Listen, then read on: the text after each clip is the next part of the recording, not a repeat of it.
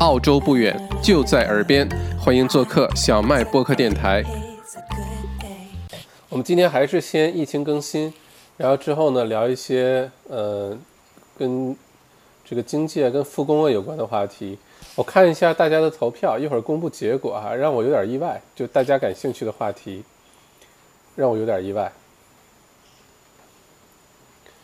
不过一会儿大家可以猜一下，大家都提了哪些问题。不过今天星期五，我觉得应该来看直播的人更少一些。那随着逐步的放宽，星期五晚上应该守在电脑屏幕前看直播的人会越来越少。呃，下个星期餐馆就开工了，就可以坐在餐馆里面吃饭了，这是好大的一个区别。因为上个星期我去墨尔本的那个 Cheston 购物中心已经开了，对吧？逛街人多的不得了，根本就不像是什么疫情。嗯，唯一的不同呢，就是整个吃饭的地方 food court 是关着的，所以呢，你只能买，你不能坐下来吃。然后大家就站着找各种各样的角落吃。呃，站的离那个餐馆、离那些 food court 店近的话呢，保安还会赶你走。但你要找地方吃，对吧？所以就 大家都在等着这些吃饭的地方赶紧开门。嗯，OK，我们先开始今天的疫情更新啊。一会儿有有什么问题，我们可以大家继续可以在留言区提问，然后我们一会儿呃疫情更新完之后探讨。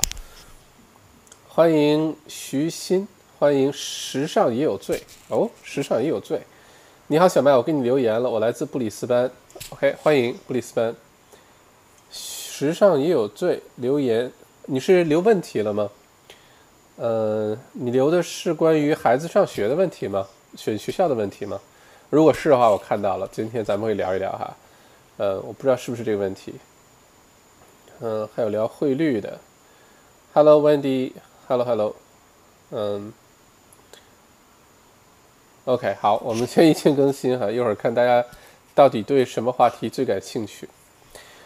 OK，截止到五月二十九日的晚八点呢，现在全澳累计确诊了七千一百六十五例，新增了呃这个九例，已经康复了六千五百五十三例，呃累计死亡一百零一百零三例，其中呢维州新增了七例，新州新增两例，现在还集中在这两个地方哈，嗯。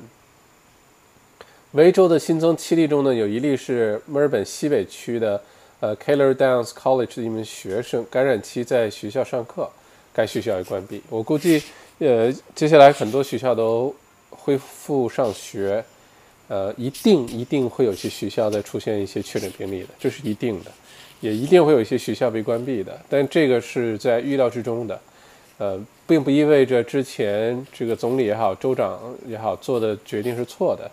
呃，这个回到学校，呃的好处远远大于一直保持关闭啊，就宁愿回到学校了。嗯，出现了一些个别的确诊，出现了一些学校又被关闭，也要比整个教育系统都处于关闭状态，大家在家上网课，比这个还是要好得多得多。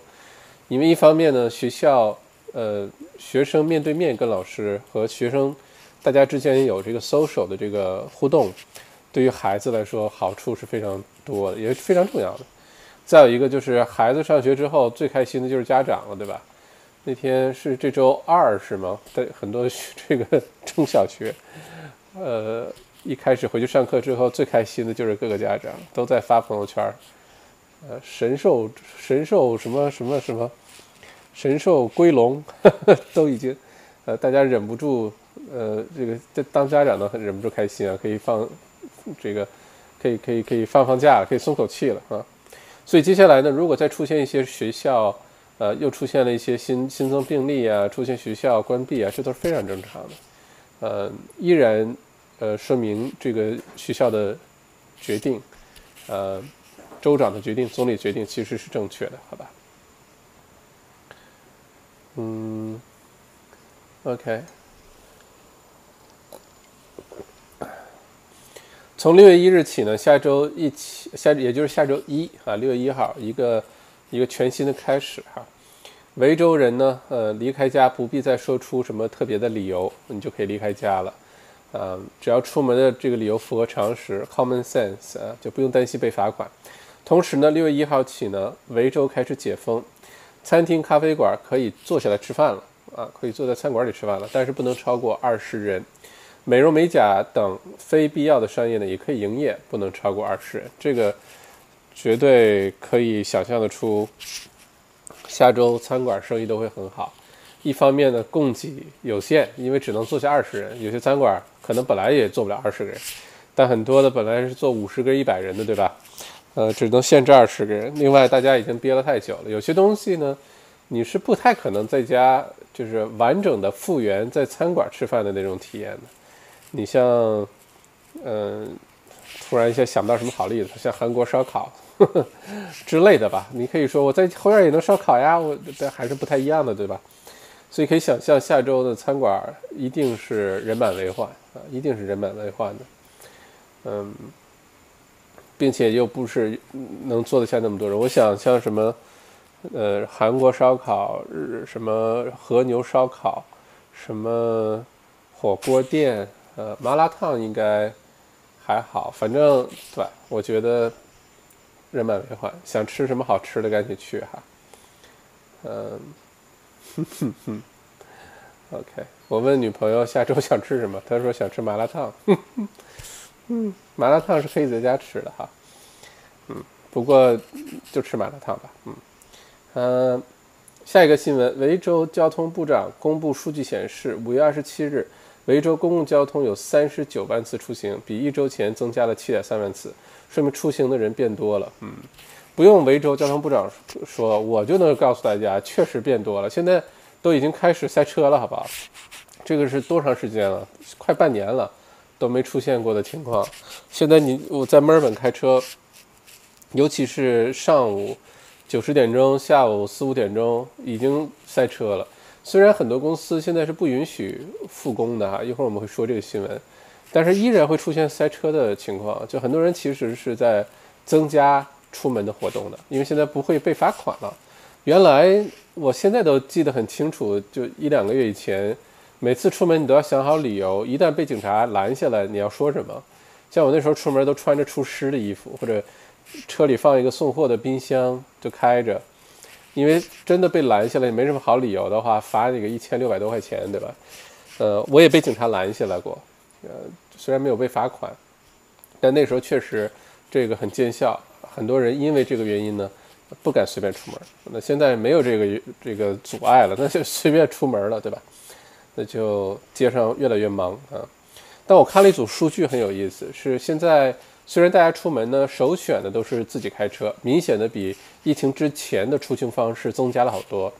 呃，第二个，在跟疫情之前相比的话呢，出行的重要的交通方法就是走路啊，比疫情之前多了好，也是多了好多。然后乘坐公交的这一项呢，下降了好多，大家不愿意去乘坐公交。因为觉得在车上太密集啊、密闭环境啊、被传染等等，走路的人真的变好多。因为我经常，呃，这个走路沿着 Yarra River，呃，走这个来回十公里、呃十二三公里吧，上下班，你就明显觉得走路的人原来在河边走，基本上走一会儿能遇到一个，走一会儿遇到一个。现在是连跑步的、在骑车的、在走路上班的、在趴在草坪上晒太阳的。就，嗯，anyway，嗯，OK，呃，再看下一个新闻哈，维州州长呢召开发布会，要要求能在家办公的维州人，就墨尔本人喽，尽量在家办公，减少搭乘公共交通。从下周一起，如果有公司强制要求员工回到办公室加班的话，这个公司呢会被罚款九千九百一十三元。呃，这个政策呢至少持续到六月底，也就到七月份之前。只要这公司的业务可以是员工在家完成的，你就不能强制员工去上班。呃，如果有的话呢，政府还鼓励员工直接举报自己的公司。这，嗯，这个不过有一个背景啊，这大家可能不太知道。就这个我也是，我原来也没有想到，就在疫情比较严重的一段日子哈，大家不是经常到我的微信公众号那个后台留言，澳洲王小麦留言。经常有人就留言说，公司强行要求我们不准回家办公，啊，老板说只要这个没有法法定的这个要求，说公司必须关门，所有的人必须来上班，然后就有员工因为这个原因都考虑要辞职的，因为那个时候已经人性化，我。说这话大约是三三月份的时候，那时候大家人心惶惶，就觉得出门很不安全，呃，被传染了怎么办？然后老板还要求大家必须去公司上班，明明这事儿可以在家做，老板就是不肯。然后有员工。在后台留言问我要不要辞职，呵 呵因为不想，呃，这个冒这风险哈，所以呢，可能也是当时这种情况不是个别案例，那现在呢就是反过来了，要求只要你这个工作可以在家，你就不能要求员工必须这个复工啊，回去上班，嗯这也是对谁都负责任吧，我觉得，嗯。下条新闻呢？澳洲总理莫里森呢？呃，强烈的呼吁各州州政府呢开开放互相的这个边境啊，恢复呃澳洲国内的旅游。而昆州州长呢非常强硬，表示在新州和维州把自己这个呃疫情彻底控制住之前呢，昆州是不会开放边境的啊。呃，关闭这个周边境呢，呃，每个月令昆士兰州的旅游收入损失多少呢？七点六九亿澳元啊！国内的这个各个州之间的收入，旅游收入看来也是一项大的收入哈。每个月都是令昆州一个州就损失七点六九亿，但是昆州的这个州长，嗯，还是很强硬，反正一直在怼新州和维州，反正就觉得，你看我们昆州也有国际那个空港，我们也有国际呃呃机场。为什么我们就能控制住啊？你们新州和维州为什么就控制不住？嗯，呃，如果昆州呢在九月前一直关闭边境的话呢，这个州将损失二十亿的这个来自于国澳洲国内呃旅游的这个收入，二十亿澳元呀。而且如果它关闭到九月份的话，那就不要了吧，因为说实话，你想国内的人去澳洲国内啊，去昆州旅游。其实冬天是一个重要的一个一个一个一个一个季节，因为冬天很多，比如说塔州啊、梅州啊，甚至于新州吧，比较冷，对吧？大家想去昆州晒晒太阳，呃，享受享受海滩之类的，就没法去了。到九月份了，就没有那个动力了，对吧？嗯，不知道为什么这么严格哈，我都觉得如果大家都在澳洲境内。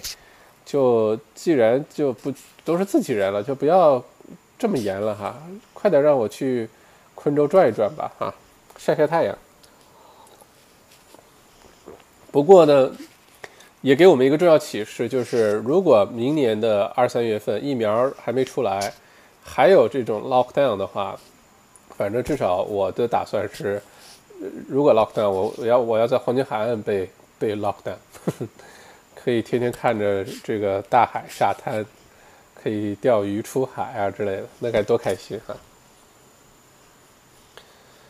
嗯，OK，下一个新闻呢，来自于悉尼哈，新州的博彩业呢将重新对外开放。下周一，新州将是第一个重新开放赌呃这个赌博场所的州。OK，嗯，新州也有赌场对吧？重新开放了，赌场呢一直是个挺敏感的地方，因为这个人比较密集。再有呢空气的循环，其实循环挺好的，有中央空调，对吧？但大家会有这种感觉，因为你在赌场后面发现赌场是没有窗户的，你进赌场里，你很就是没有窗户，对吧？你呃不知道外面是白天还是黑夜，太阳是不是落山了，你不知道。你要走到的一些特定的区域，能到阳台上喝两杯啊，或者什么。你进赌场你是看不到外面的世界的，嗯。所以给人造成的一个印象就是，它是个密闭的一个环境，对吧？其实空气流通是还不错的。赌场这么设计呢，也有它的原因。最重要原因就是不希望你知道外面是白天是黑夜，这样的话你就在一直里面待着待着待着，然后就不会走。你只要在里面待着，你就大概率会赌，大只要你赌了，大概率你就会输，呵呵就这么一个逻辑。所以赌场是没有窗户的哈，就不要让你有白天黑天的这个呃区别。呃，不知道维州的皇冠赌场什么时候开放哈？呃，现在一直处于关闭状态。上周我看皇冠赌场门口来了不少大卡车，呃，不知道是送吃的、送喝的，准备补货、准备开放了，不知道。那目前来看，维州没有开放博彩业的这个呃计划哈。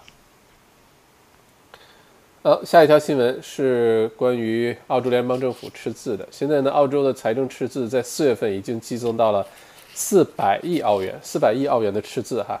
随着 JobKeeper 这个津贴的发放和其他的呃政府的救助金的发放呢，这个赤字会越来越大啊。这个赤字也会给接下来短期的澳洲经济呢，呃，增加很大的压力，并且呢，对于澳洲中长期来说也会有很大影响。尤其在税务改革上，因为这些赤字最后要把它补上的啊，补的办法很简单，从未来的下一代人未来的这个呃税收啊、商业啊当中把它抽回来再补上，就这么一个逻辑。所以这个现在发的各种津贴，将来是要有人买单的，就是下一代人是要买单的啊。OK，看看股市啊，澳洲股市呢连续第二月收高，呃，较三月份呢。呃，这个低点已经上涨了百分之二十七。多方表示，本周购买大型银行股票的疯狂热潮表示，股票股市正在回暖。嗯，我不还总一直在说这个事儿哈，但是再多说一句吧，我不炒股票。但是如果你炒股票的话，有些澳洲的一些公司不管怎么倒闭，有些公司是不会倒闭的。比如说澳洲的这几大银行，小银行不敢说，这四大肯定是没什么问题的。所以它在跌的最严重的时候，你进去。然后将来你就长期持有，而且很多退休的人呢，是把银行的分红当做一个稳定的被动收入来来看待的，呃，这个确实是一个，咱们在之前的直播当中也提到过哈，如果你想买股票的话，银行股、健康股这些都是可以值得考虑的，其他的就慎重点啊。那目前呢，现在这个股票已经开始回升了哈，嗯，我是用的一个 app 叫 REITs。REITs 啊，它是投非常综合的这个投资，就是各种指数啊，各个行业的指数啊，一些基金啊，一些债券啊，包括一些地产的基金啊。然后你可以选择你的风险喜好，你是想激进型的，呃，稳稳妥型的，还是这个保守型的，你可以选。然后它会根据你的风险喜好呢，去呃配置它都投哪些类型的东西。当然，激进型的在环境好的时候，它就会增长，对吧？增长就高一些。当然，它也比较脆弱。我选的是激进型的，因为大的通常的这个逻辑，一个基本的原则就是，如果你在呃赚钱能力比较强的时候，比如说年轻的时候，嗯，或者是你现在生意什么都挺好，工作也都挺好的时候，通常应该选激进型的。如果你已经接近于退休了，或者是嗯。这个财富规模已经达到相当程度了，你可以选择稳妥型的，啊，或者甚至是保守型的，对吧？所以我选的激进型的，选激进型的之前还真的挺好的，每个月固定往里存多少钱，对吧？存个几千块钱啊什么的，嗯，然后你就看着它往上涨，啊，还涨了不少。但是这次疫情之后呢，跌了不少，啊，最高的时候跌了百分之十还是多少？但是其实也不用太过。呃，在乎这事儿，只要你不提出来，没有买卖就没伤害。你别提出来，没事儿，它会涨回去的。我看了一下他投的那个这个组合当中，还是以健康类的为主，银行里银行股也占了不少。我觉得接下来恢复起来会很快哈。嗯，哦，越来越多的朋友进到进到呃直播间了哈，我一会儿再向大家问好。咱们先把疫情更新啊播报完。然后一会儿跟大家进行互动，我们聊一些有意思的事情，好吧？嗯，OK，下一条新闻是，嗯，OK，养老金啊，受疫情的影响呢，澳洲最大的养老金公司 Australian Super 表示，该公司的均衡性增长基金呢将出现负回报，这也是继2008年全球金融危机之后的头一次。什么叫负回报呢？如果你用的是 Australian Super，你选的是它的这个均衡性增长基金，那么的话，你的养老金就已经出现损失了。就你今天存进去的时候，跟你今年拿出来，就是很多人是拿不出来的，是你的养老金减少啊。养老金减少这事儿，我现在都记得，二零零八年的时候，当时造成的恐慌，就是很多很多澳洲人，具体的比例人数我不太记得了，但是受影响的人很多。是因为两千零八年的澳洲这个全球的这个金融危机哈，GFC，GF 这次叫 VFC，那时候是叫 GFC，呃，这个呃 Global Financial Crisis，这次 VFC 就是 Virus 呃 Financial Crisis，当时就出现养老金缩水的问题。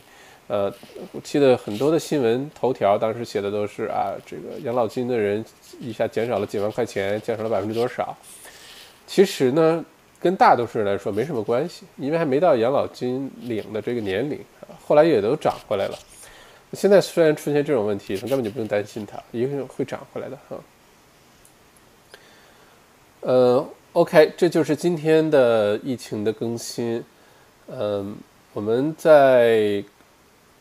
哦，欢迎大家哈！哦，这么多人进来了，好，呃，今天的疫情更新，我们呃，这个大家可以多提一些问题。我刚才下午的时候在朋友圈也发了一个帖，这个帖子，看大家对什么话题感兴趣，呃，疫情啊，复工啊，呃，澳洲经济啊，地产啊，澳币汇率啊，时间管理啊，好吃的好喝的啊，然后大家投票，好多人积极投票。大家可以猜一下对哪个话题最感兴趣啊？我刚才看了一下，我有点意外，但压倒性的这个人数是对其中一个话题特别感兴趣。大家可以猜一下。如果你有任何问题呢，也欢迎现在在留言区提问。如果你非得忍不住要打赏的话呢，我也不拦着你，好吧？呃，非常感谢。呃，我先回答一下之前在我的微信公众号提的问题的这个朋友哈，是呃。这个好像已经快一个星期没回答了，因为这次星期五是咱们这这一个星期第一次公开直播。周一，刚才我跟大家道歉，呃，周一工作太忙，在办公室加班的很晚，所以星期一没有直播。星期三呢是领导力培训的直播，是不是不是这个公开的？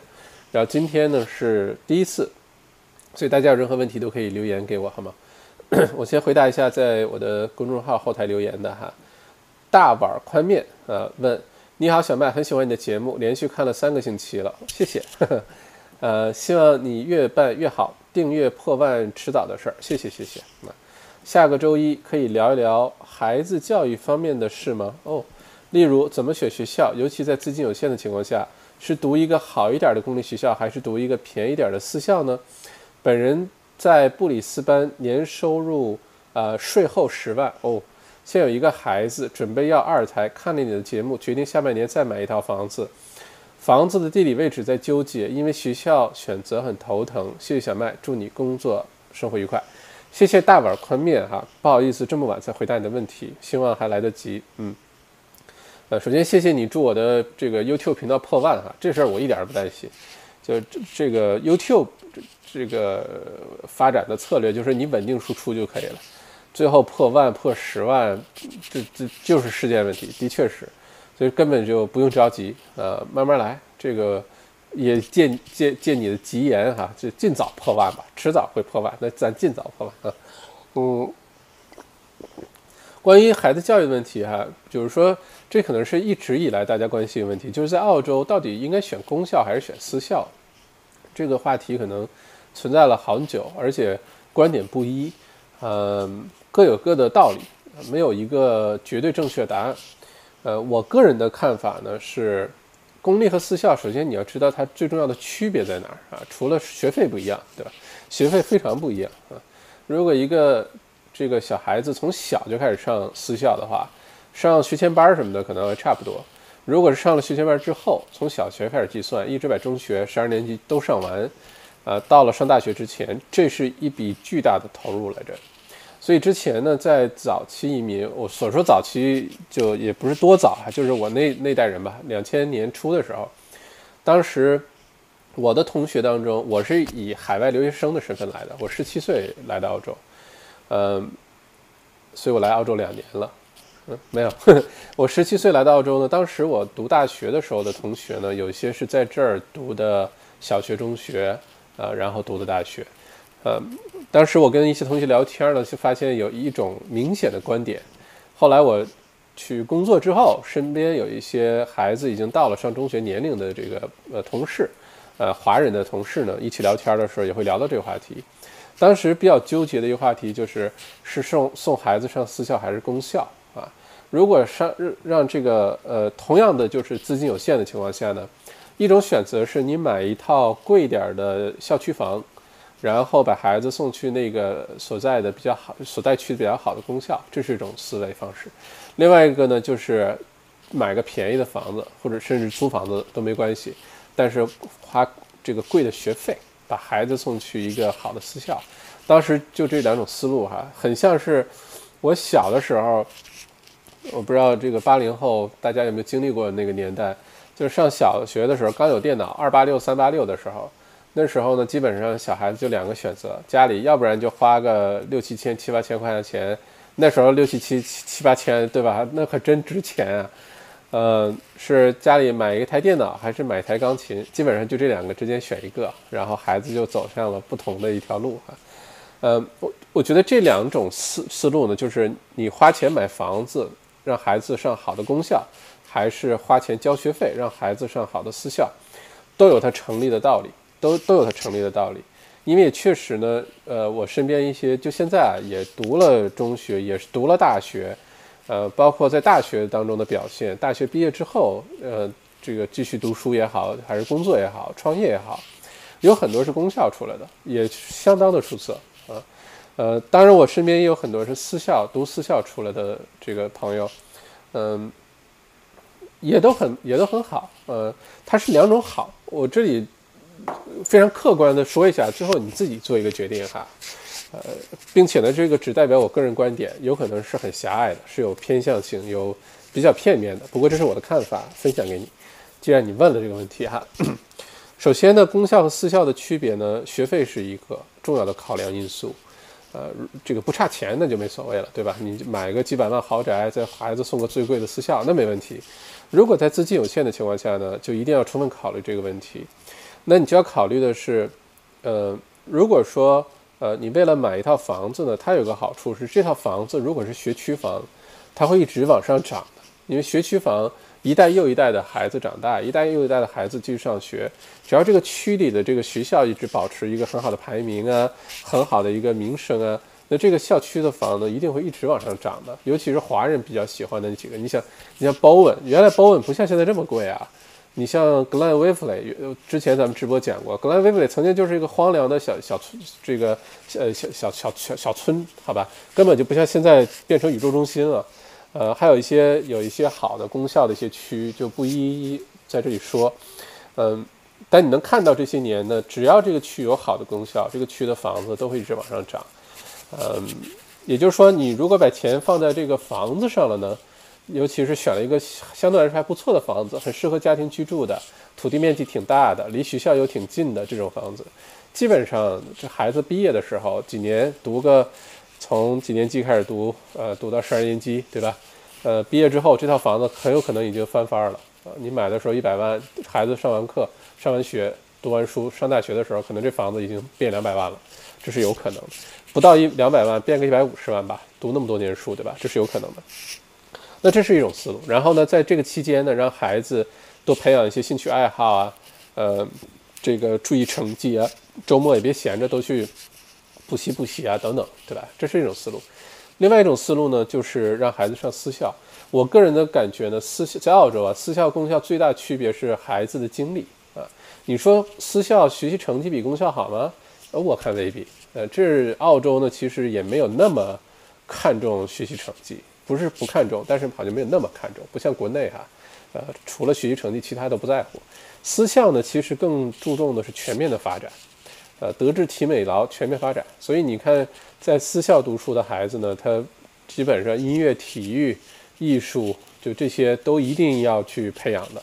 基本上这个学校的乐队啊，学校的各种体育的，呃，什么这个足球、篮球、羽毛球、皮划艇，有些好的私校，像 g i l a n Grammar，有帆船、有骑马啊，呃，等等等等。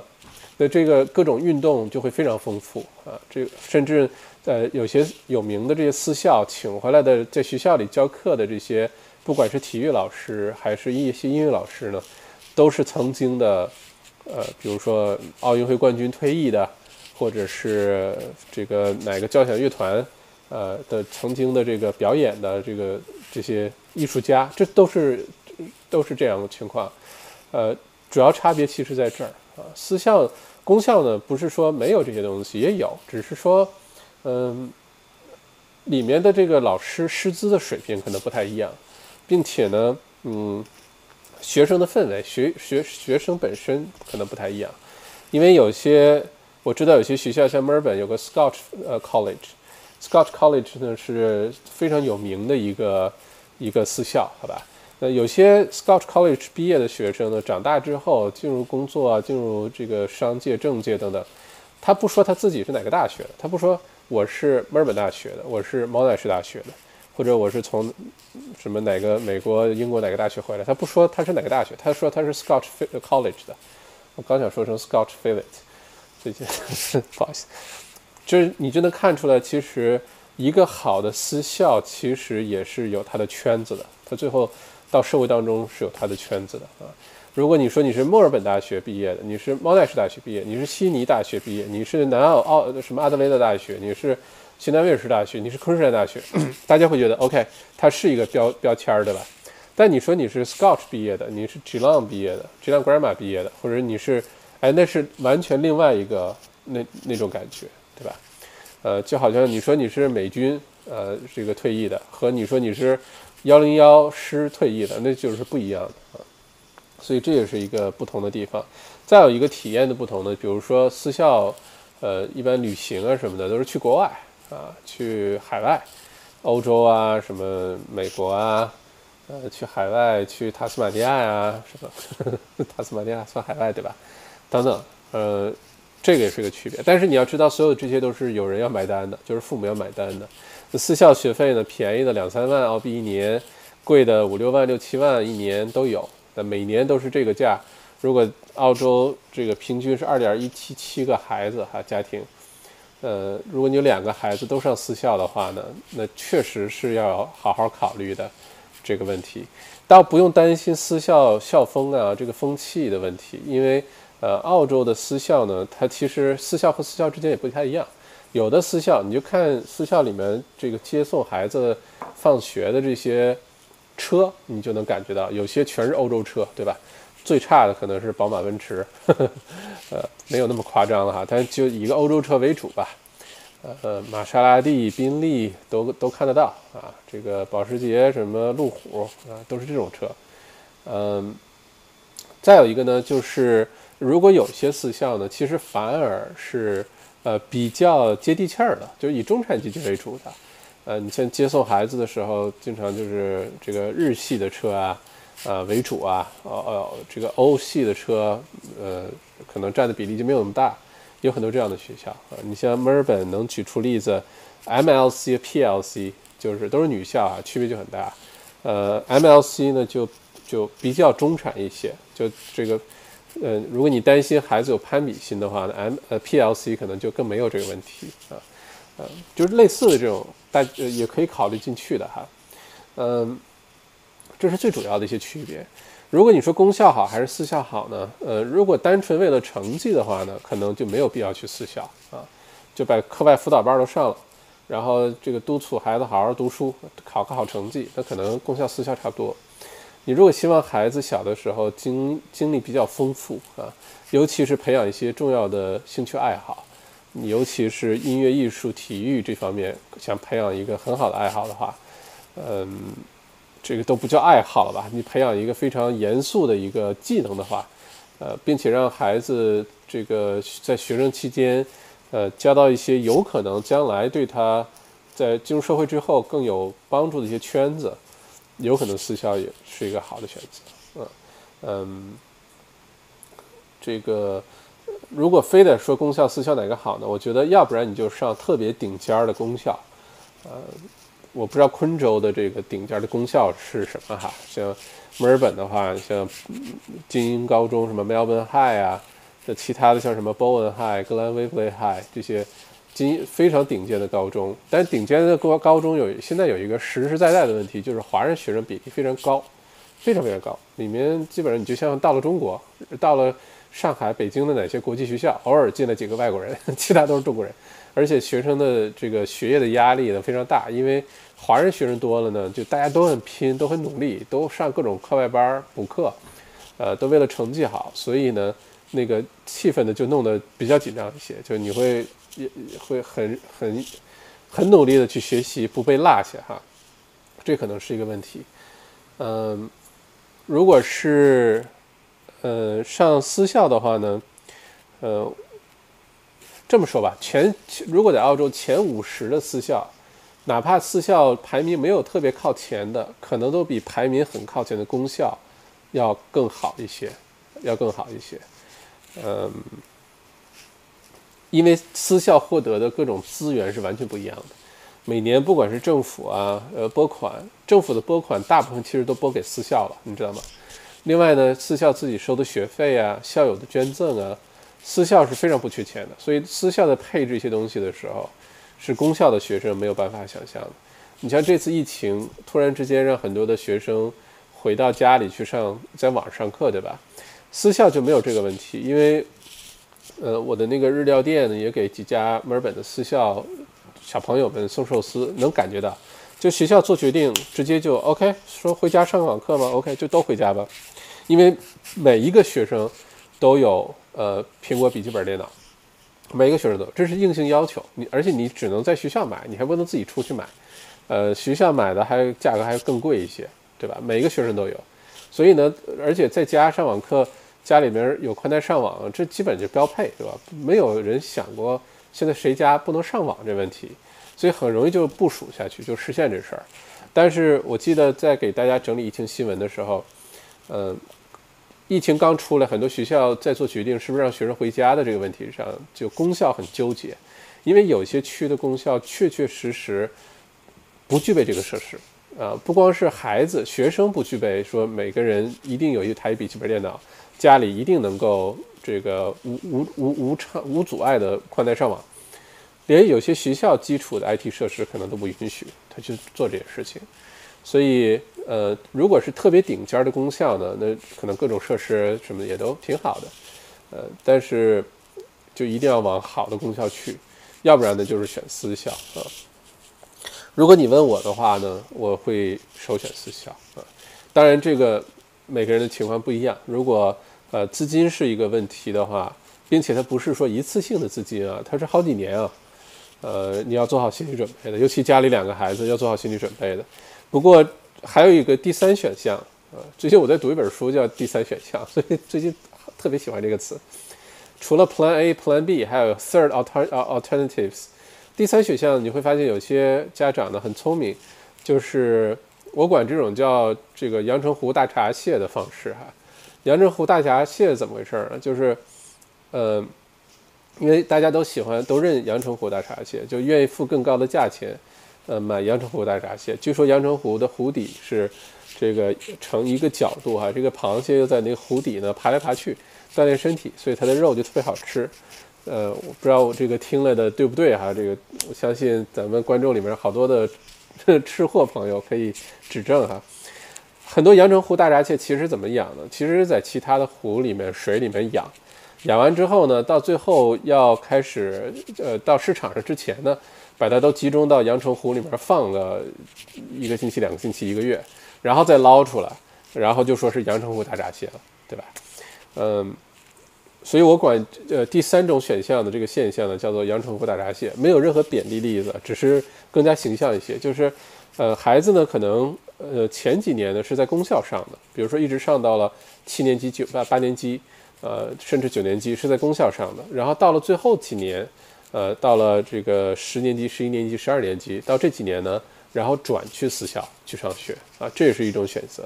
这样的话呢，家长可能第一呢，其实呃，如果孩子小的时候家里可能工作啊，家长的工作啊事业才起步，当时可能并不具备这样的财力。那随着孩子上学呢，家长也在努力这个做事，那可能财力呢慢慢的有提高，收入慢慢提高，到了十、十一、十二年级更有能力去让孩子上私校。另外一种情况就是到了最后三年呢，孩子进入私校这个环境呢，去好好去感受一下。然后，因为这三年也很关键，也孩子也长大了。如果前几年一直在有针对性的培养一些体育方面的这个技能，培养一些艺术音乐类的技能，其实也没有落下太多。嗯，家里也可以带他每年去出国旅行啊，等等，对吧？呃，可以人为的去弥补很多的这个呃经验上的这个这这方面的差别。然后呢，在圈子上呢，我们刚才说到圈子的问题，这三年你可以结识很多在私校结识很多朋友，然后最后考上大学。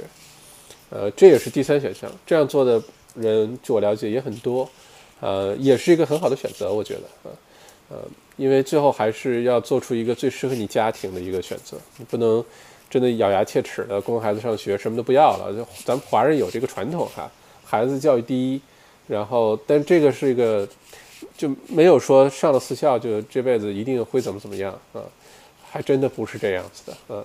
我身边有很多，就确实就是公校出来的，也非常的优秀啊。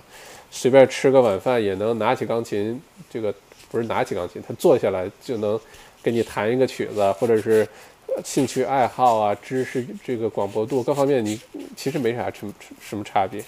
但是你要是孩子上公校，可能家长就要更用心一些，想一想这个问题。嗯。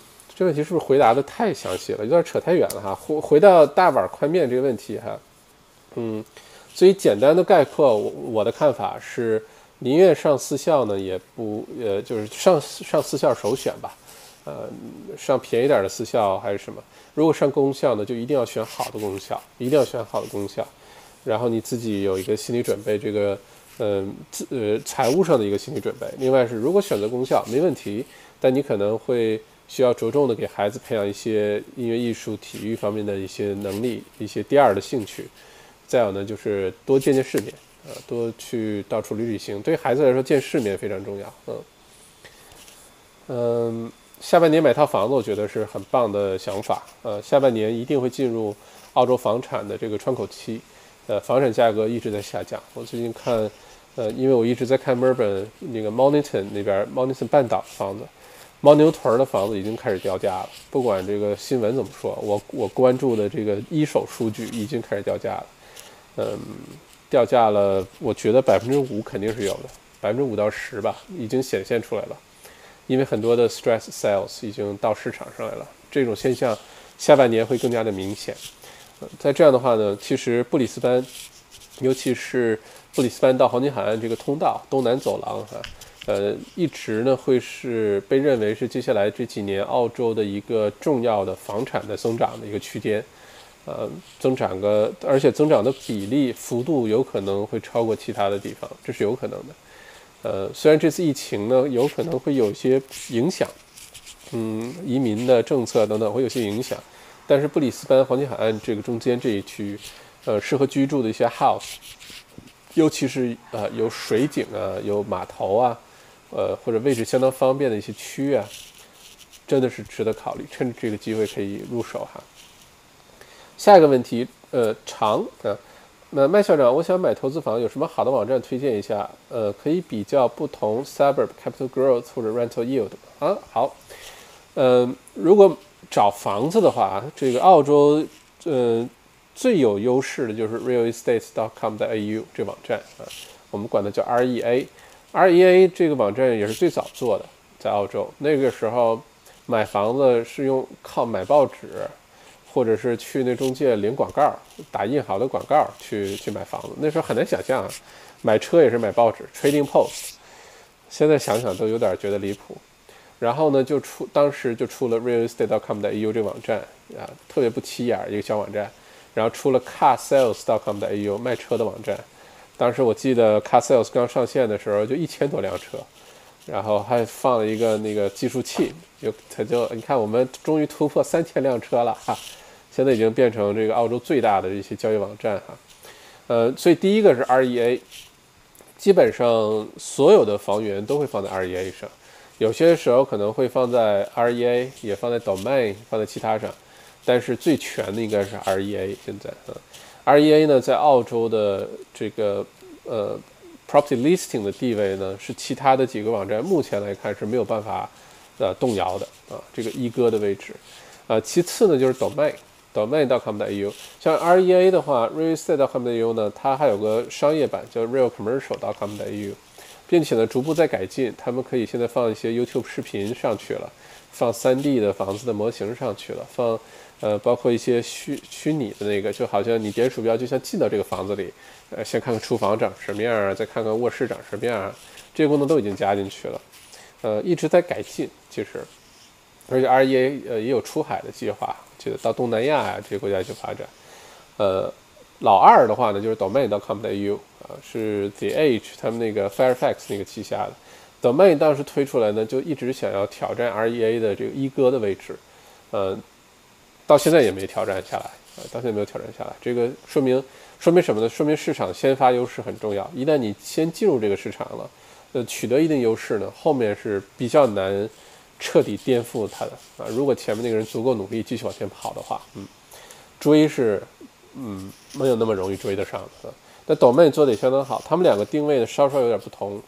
REA 呢，呃，如果 REA 是最广泛、最全面的话呢，Domain 呢走的是稍微，嗯，也不能说高端路线吧。但 Domain 上的房子房源类型跟 RE 还是多多少少有些区别。嗯，我也确实在 Domain 上看过有些房子，REA 是是没有的。呃，但 R 我自己的使用心得是 REA 的房源是最全的。嗯。当然还有一些其他的网站，像 realestateView.com.au，那还有一些啊，这些其他网站都可以看一下。有一个网站呢，我突然想想不起来叫什么了。当时呃开那个会的时候，当时他们公司的人，我我也我也去参加这个会议，但是收获很大。我我我想不起来叫什么名了。如果想起来，我之后在这个视频下面留言吧。但这个网站的搜索引擎呢，是一个呃。这个找工作的那个公司的网站做的是 Career One，澳洲找工作，一个是 Seek.com.au，然后就是 Career One.com.au，对对对，当时是 Career One 到 com.au 的这个搜索引擎的这个，它是有一个专利技术的，这个专利技术的团队呢，他们用这个专利技术搜索找工作这个专利的这个搜索的呃引擎的专利技术呢，做了一个房产的搜索引擎。当时就针对的是投资者呃做的，不是给那些其他人买房做的，所以他在搜的时候呢，可以直接搜你的出租回报率，搜你的 rental yield，搜所有的其他投资者关心的那些数据。因为对于投资者来说，尤其是有经验的房子很多的比较专业的地产投资者呢，他其实并不关心这房子到底在哪儿，或者这房子到底长什么样，他看的其实都是数字。这房子，比如说过去的表现呀，未来的这个增长潜力啊，所呃处在一个什么样的哪个首府城市啊？它的 rental yield 是多少？capital gain、capital growth 是多少？其实看的主要是数字啊，他对这个房子没有那个 emotional 的那个 attachment。所以这个网站当时做的就是针对地产投资者者做的，具体叫什么名儿我实在是想不起来了，呃，因为太多年了。嗯，我我回头找找看，如果咱们观众里面有人有知道这个网站，欢迎写出来哈。不过他的搜索的方法就是看 rental yield，啊，他就不看说在哪个区长什么样，图片多漂亮，他不走那个路线。再有一个推荐给你一个网站叫 homely dot com，呃，dot，.com.au，homely 呢有点像一个 review 的网站，就是一般都是住在那个区的人，啊，然后给这个区写 review，他觉得这个区怎么样。然后给这个区打分儿，然后这个区呢评价怎么多高分儿什么的，这个网站呢，我觉得是非常值得去关注的。这个思路也特别好，因为有的时候你判断一个房子这个区啊会不会保持增长，那你一定要看一下这个区的 demographics，就是这个区的居民的情况，呃，比如说自住的比例、出租的比例、流流动的这个是不大，像。之前一个最典型的区，在维州来说就是 Box Hill，是平均年龄非常低，最低的时候达到过十九岁，整个区的平均年龄十九岁，就流动性非常大，以留学生为主。现在已经有更多的家庭啊等等住在那儿了，曾经就是一个流动性非常大的一个区。那你要认真看一下这个区的人口组成、收入水平，大家对这个区的评价。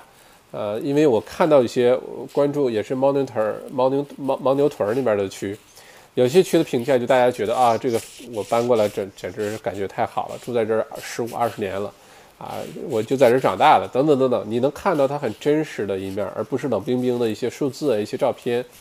有些的就说啊，千万不要搬到这里来，街上经常有些小混混，或者是经常火车站附近有一些醉鬼等等，就很多人会认真写这个 review。所以这个呢也能从另外一个维度去帮你判断这些区到底怎么样。叫 homely.com 的 au 哈，这个网站我是呃分享分享给你，好吧？嗯，它是一个综合的，像其他的经常用到的，像我之前经常用到工具什么 SQM 啊，Call Call Logic 啊。呃，这些一些报告啊，一些数据啊，都是很综合的去用。这个是澳洲的一个，其实是澳洲的一个问题，就是澳洲的房产数据呢非常的杂，就是原来还有个 RP Data，RP Data 被 CallLogic 给收购了，还就少了一个。不然的话，你会发现在澳洲市场上，关于房产的数据呢，CallLogic 算是相对来说比较权威的、比较大的。然后有 SQM Research，然后呢，各个银行会出自己的报告。REA 会出自己的报告，Domain 会出自己的分析数据。这数据呢，多多少少有一些差别，但其实不大。呃，你会发现数据来源很多。呃，其实我觉得不需要看到那么多数据啊。呃，你主要判断的，其实很多维度看这数据可能还看不出来。这数据是必要的，但不是全部。因为有些你像呃，你看的这个房子所所在这个区，基础设施是否全面，有的时候光靠搜。搜一个 listing 你是搜不出来的，对吧？但这个对于这个房子的增值是非常重要的。呃，购物啊，呃，休闲运动啊，呃，医疗啊，学校啊，高速公路啊，购物中心啊，这这个这都是他需要的。你有时候搜是搜不出来的。嗯，再有的就是有一些这个光看数据，你比如说啊，这个上个月的呃澳洲的房产的 hot spot 那些热点在哪儿？有的时候这数据给出的答案都是错的，不是错的，就是没有什么参考价值。因为本来说，呃，你像有一阵子有一个区叫墨尔本有个区，算了，不说这个区名，因为我知道不少人住在那儿。就当时那个区呢，刚开始有一些，本来是个老区，都是很旧的那种小的 flat unit，然后突然之间呢，开始开发一些新的公寓出来了，然后呢，一下子那个新开发公寓呢卖的价钱也叫 unit，好吧？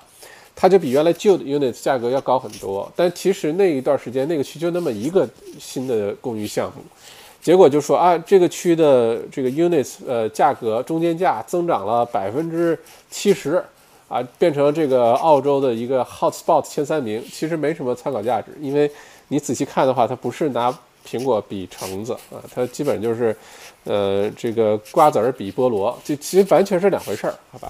所以有的时候光看数据呢，也得不出真正的结论，是综合判断。你看的越多，你就越了解。也欢迎你听小麦读书啊，你听几本我讲的关于地产投资的书，你就理解了。它，对，光搜是搜不出来的，这是我想说的哈。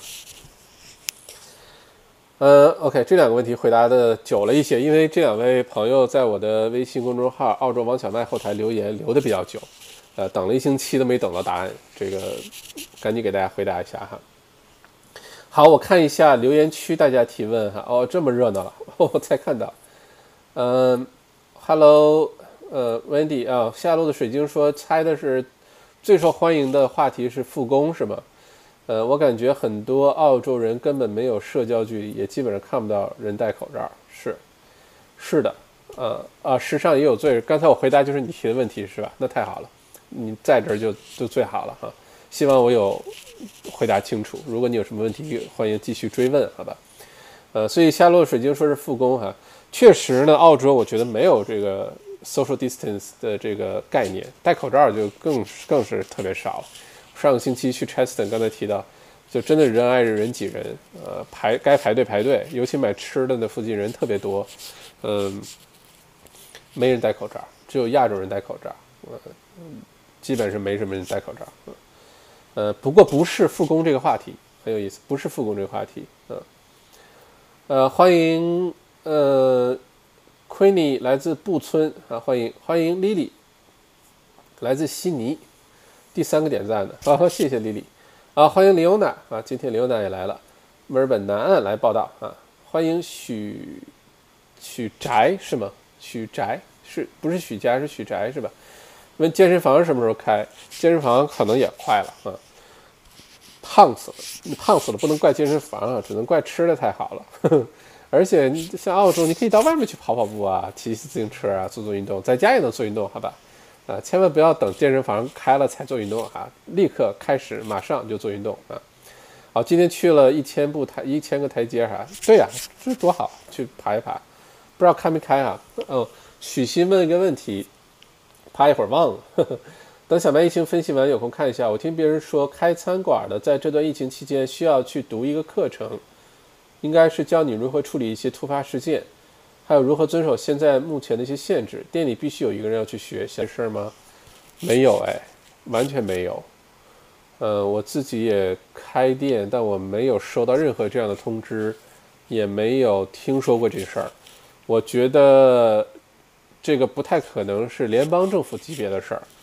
呃，是不是某个州政府呢？我没有听维州政府有这事儿，是不是哪个 City Council 呢？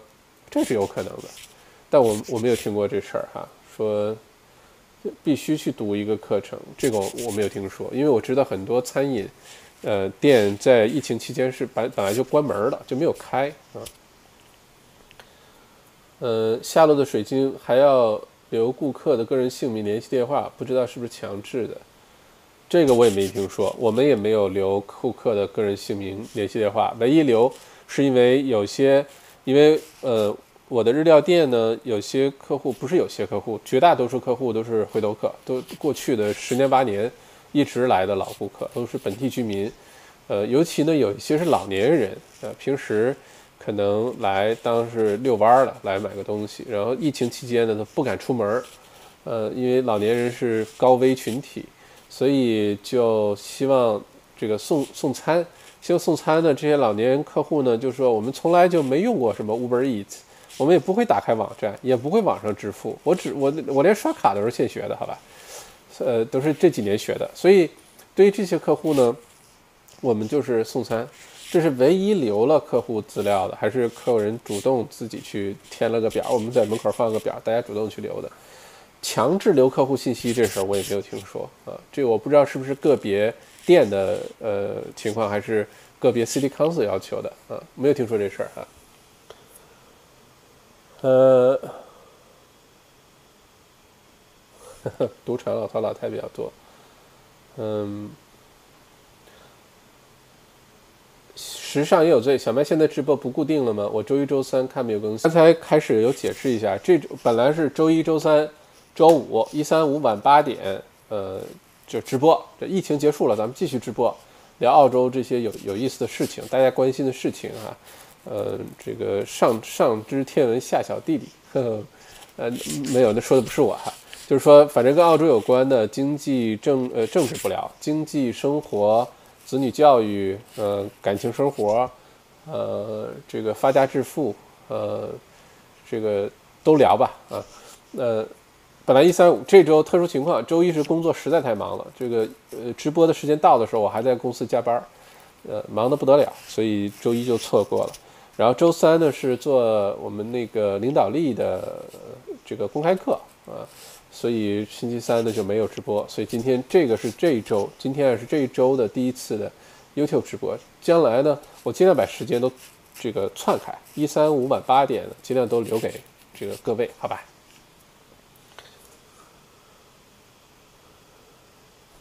飞翔的熊和兔子，呃，接下来政府是会减税还是会加税呢？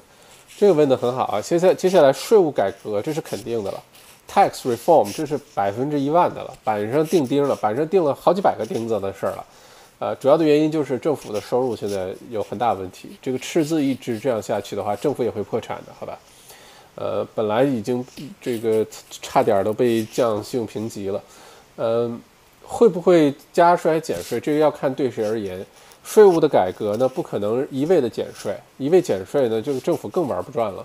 但是加税呢，它也要考虑经济情况恶化，这个加税大家是不是有这个能力去交这个税？所以呢，它是一个呃，接下来税务改革肯定是一个这个劫富济贫的过程。呃，有的人会受益，有的人会被收更多的税。接下来能看到一些税收，你比如说印花税、土地税改革这事儿，我专门做了一期节目，你可以去我的 YouTube 频道去看。小麦谈地产，奥财小麦谈地产，就最近一期有聊这事儿。嗯，土地税，你像这个印花税、土地税改革，对于有些人来说就受益。比如说你现在再去买房，就等改革之后啊，不是现在。呃，比如说七月份改革了，你再去买房，你就省了一笔印花税，几万块钱、十几二十万块钱你就省下来了。但是呢，每年都开始需要交土地税了，按比例交土地税了，呃，有点像这个分期付款的感觉似的。呃，这个对于你来说是好事还是坏事呢？那就要看个人情况。呃，再有呢，像现在讨论的一个热点是 GST 这个消费服务税百分之十，是不是要加到百分之十五？如果加到百分之十五呢，对于政府来说是联邦政府呢是一项巨额的收入，但是对于老百姓来说呢，就是额外的压力，因为这个涨税从百分之十涨到十五，最后商家是不会为这个买单的，商家一定是把这个就加到他的。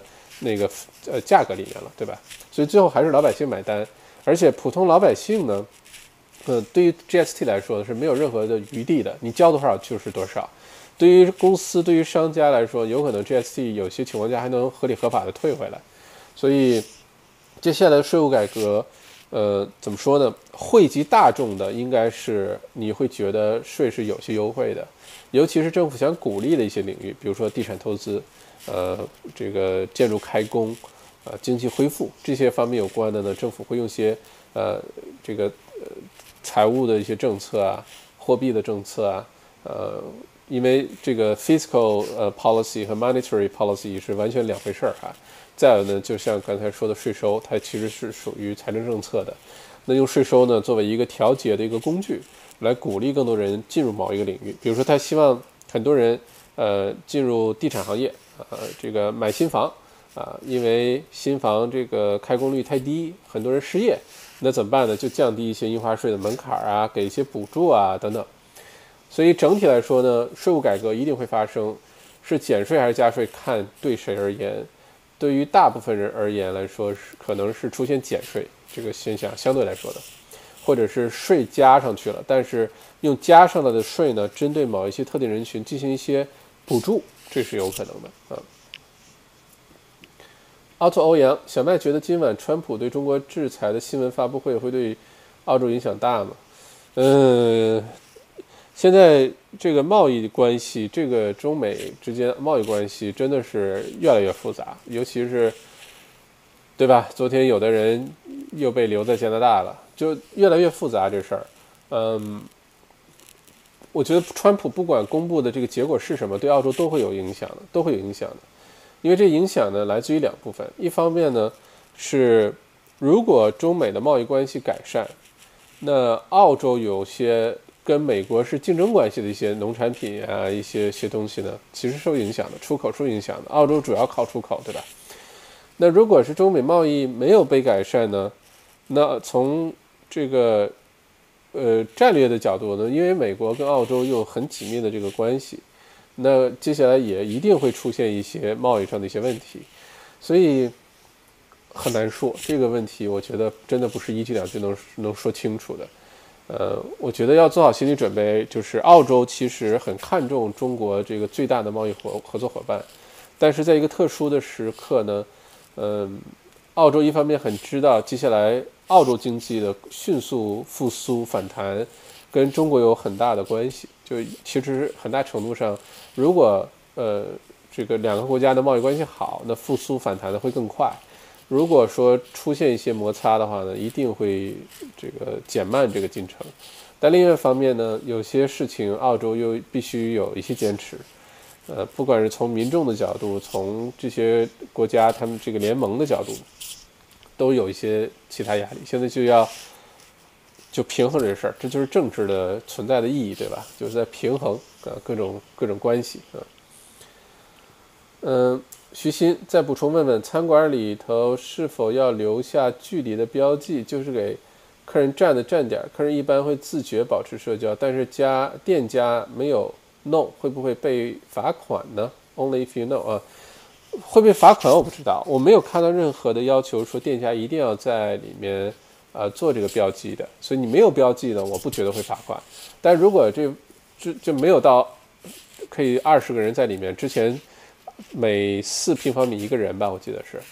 如果在那个时候，比如说你里面只能站四个人，但里面站了六个，那是罚款的，这是肯定的。但不会因为你地上没有拿红胶带贴个叉啊，贴个圈啊，贴贴两条线啊，就给你罚款，我觉得不会的。不过这些都马上就过去了，这个问题可能现在问有点晚了。嗯嗯，因为下个星期就解封了哈，就可以进进来了哈。啊，我们店是有贴的，去 b u n n i n s 买的红色的胶带，然后量距离每隔一点五，其实量了一点六米，然后贴了个叉的胶带，然后你会发现，呃，就是 consumer behavior，呃，这个消费的习惯，消费者的习惯是很有意思的。就你打了叉，就就大家特别守规矩，你这叉贴在哪儿，大家就站在哪儿，呃，非常守规矩。这个另外话题不跑题了哈啊。呃，温蒂蔡麦校长，你投资的那个 Ritz 怎么拼？我只知道 Ritz 饼干啊，Ritz 怎么拼啊？就是就你拼的这个吧，你去 App Store 上就能找到，不管是嗯，不管是苹果还是嗯。安卓应该都有，我看一下怎么拼啊。R A I Z，我打字打在下面哈。R A I Z，OK，推荐给你。当时是 Australian Financial Review 推荐了两三个平台，两个平台。呃，我研究了一下，最后我选了这个，它是有澳洲金融牌照的，呃，非常，嗯，怎么说呢？非常正规的一个这么一个就是。你要是不想天天研究股市啊，不想天天研究那什么基金债券啊，你就但你又不想错过这种投资的这种红利，你可以用这个。而且它有一个最大好处呢，就可以零散的投资，就你可以养成一个好的习惯。你不是说你要攒个成千上万块钱了你才去做投资，不是的，你每天每个星期往里存五块钱也是投资，也是积少成多，也比你这钱花了强，对吧？所以，嗯，推荐一下哈。哎，好像我发个链接给大家，我还能赚五块钱之类的。不过算了，我就是你就知道有这事儿哈。如果你用好了，你分享给你的朋友，他还有一些什么给你奖励五块钱之类的一些政策哈。嗯，澳币汇率回来是的，澳币汇率呢，其实最近两个重大转机。嗯，第一个转机呢是，呃，中国开始搞基金，然后澳洲最大的可以卖的东西就是铁矿石。这个会对澳洲的汇货币澳澳澳币中中澳之间的澳币汇率呢，嗯，有帮助。另外一个就是移民潮，这个就不多说了，有点敏感了。但是，呃，最近呢，从中国的一些地方出来了很多的资金，非常多的资金，呃，一大不能说一大部分吧，相当的部分进入了澳洲，但并没有进入澳洲的房地产，进入澳洲的债券市场，呃，主要是避险。那在这种情况下呢？呃，澳币变成香饽饽啊，所以呃，大量的购买澳币的情况下，澳币汇率会往上升，这是肯定的。但是接下来，如果按照澳洲大的经济环境来说呢，澳币往下降的理由多的，往澳币往下降的原这个动动力还是挺多的，所以不用太着急哈。澳币不会马上涨回六的，这你放心。呃，不确定因素多了去了啊。澳币还会跌吗？我的看法还是会的，呃，会出现小跌，呃，可能阻力位会出现在四，我我觉得能跌到四点二、四点三这个位置。如果有一些大的经济的一些数据不好啊，失业率特别高啊，或者一些疫情又来第二轮之类的，那降到四、四点一是有可能的。但可能现在来看，阻力位是四点二、四点三左右，降到这个位置。呃，会不会往上迅速的升，升到五以上的？那我会觉得这有点太难了。这得多好的消息能出这种事儿哈？呃，刘奶吃的喝的，哈哈，OK，猜吃的喝的是吧？啊，谢谢王浩深，两块九毛九，聊聊汇率，OK，就是刚才聊完了汇率啊，就是这个看法。呃，我觉得如果你必须换汇的话呢，呃，那你就往长远了看，就整体来说，呃，四字头的已经算低的了，对吧？你就不要计较说。四点六、四点七，我还赔了几千块钱、几万块钱，呃之类的，嗯，四字头整体来说算是低位，对于澳洲来说。但是如果说你能等，可以耐心等一等的话呢，其实可以耐心等一等，等到下半年，澳币汇率还是那句话，往下走的呃动力会更多一些啊。呃，短期内呢，有一些其他的原因在里面，让澳币汇率往上升了，但长期来看，澳币汇率会往下降啊。啊，时尚有也有罪，大碗宽面就是我。时尚也有罪和大碗宽面这两个名字差别有点大吧？你这个，呃，好吧。啊，谢谢夏洛的水晶二十块钱啊，又打每次都打赏，我的天，你这个，OK，谢谢哈，谢谢徐鑫七块九毛九，谢谢谢谢啊。说实话，大家打赏钱，我现在都不知道打赏去哪儿了，我也不知道怎么把这个钱 拿出来。不过还是谢谢大家打赏，我觉得非常开心。嗯嗯，到时候我研究研究怎么把它取出来，然后怎么回馈一下大家，好吧？嗯，我说一下大家投票最多的话题是什么哈，在更多的问题之前，嗯，今天晚上大家最关心的话题，呃，排名第三的。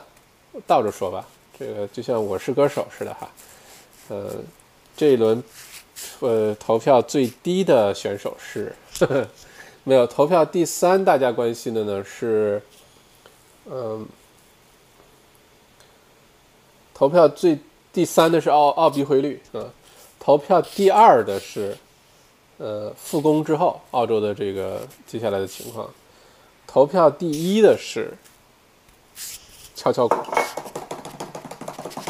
时间管理啊，这个我有点意外哈，居然就是而且是压倒性的数字，就绝大多数投票的人或者是多选的人都提到了时间管理，这个我真的是有点意外啊。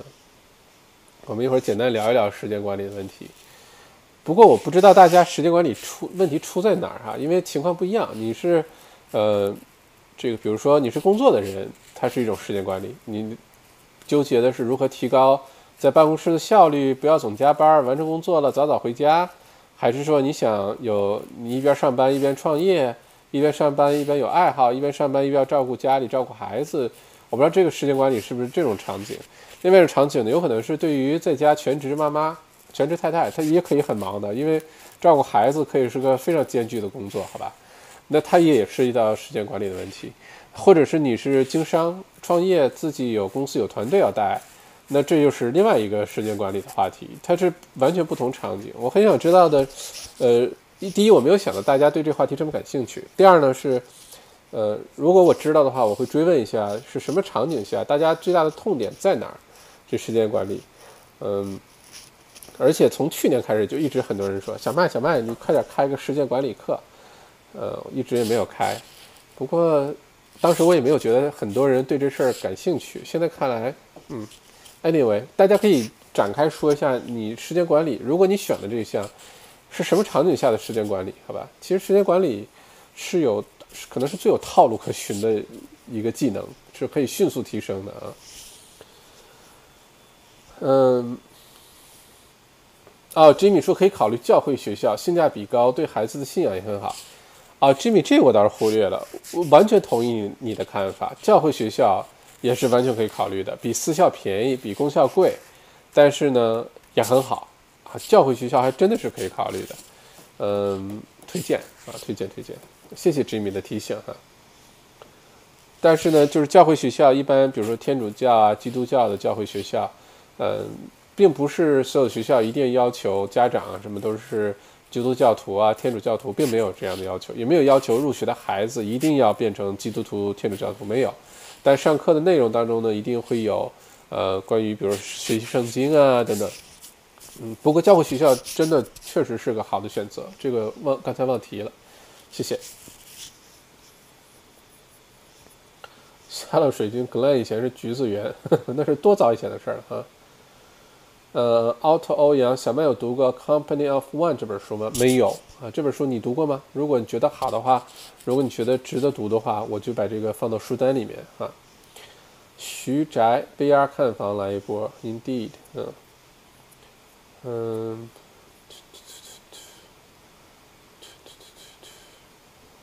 Leona 这一波 Covid 呃加速了 AI 产业，嗯，我刚才看一个新闻很逗啊，就是这次疫情呢。嗯，澳洲最富的前两百，Rich List 二百，呃，反而很多人这个财富迅速增长啊。虽然是这个疫情期间财富迅速增长，呃，大家可以看出来，其实真的是疫情这事儿啊，嗯，每次的 crisis 受益的人其实都很多，而且每次 crisis 产生的富豪都比平时正常情况下要多要快啊。刚才我看那个就是呃，澳洲最主要的两个领域的富豪呢，财富在迅速增长，一个是矿业，呃，第二个就是科技类的，科技类的。呃，澳洲不是出了一个很有名的一个软件公司，现在去呃美国了，嗯，一个科技的，一个矿业的。另外呢，它里面就写像那个呃，Hungry Jacks 的总裁就叫 Jack 啊，原来是 Hungry Jacks 是这么来的。那那个老大爷就叫 Jack。